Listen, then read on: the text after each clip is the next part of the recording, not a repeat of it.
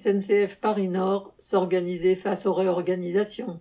La SNCF vient d'annoncer une nouvelle réorganisation dans les gares du nord de la région parisienne au détriment des conditions de vie et de travail des cheminots. Depuis fin septembre, la colère est montée chez les agents commerciaux des lignes B et H de cette zone.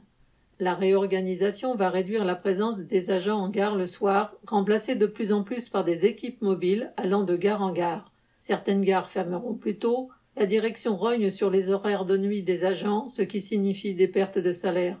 Les horaires de jour seraient supprimés pour concentrer le travail sur les heures de pointe. La vie quotidienne des agents serait bouleversée. Au nord de la ligne B, mardi 5 octobre, 75 cheminots se sont retrouvés à côté de la gare d'Aulnay-sous-Bois en assemblée générale de grévistes et ont voté d'aller envahir les locaux de la direction.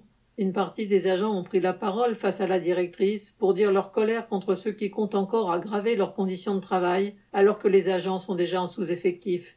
Il est hors de question de toucher à la paye alors que la vie est de plus en plus chère. Et lundi 11 octobre, ce sont les agents de la ligne H qui se sont rassemblés à une quarantaine à Hermont à l'appel des syndicats CGT, FO et Sudrail. Les cheminots présents lors de ces deux actions savent bien que le bras de fer avec la direction ne fait que commencer et sont décidés à poursuivre le mouvement en novembre. Puisque la direction compte appliquer sa réorganisation à toutes les lignes, il faudra réagir tous ensemble. Correspondant Hello.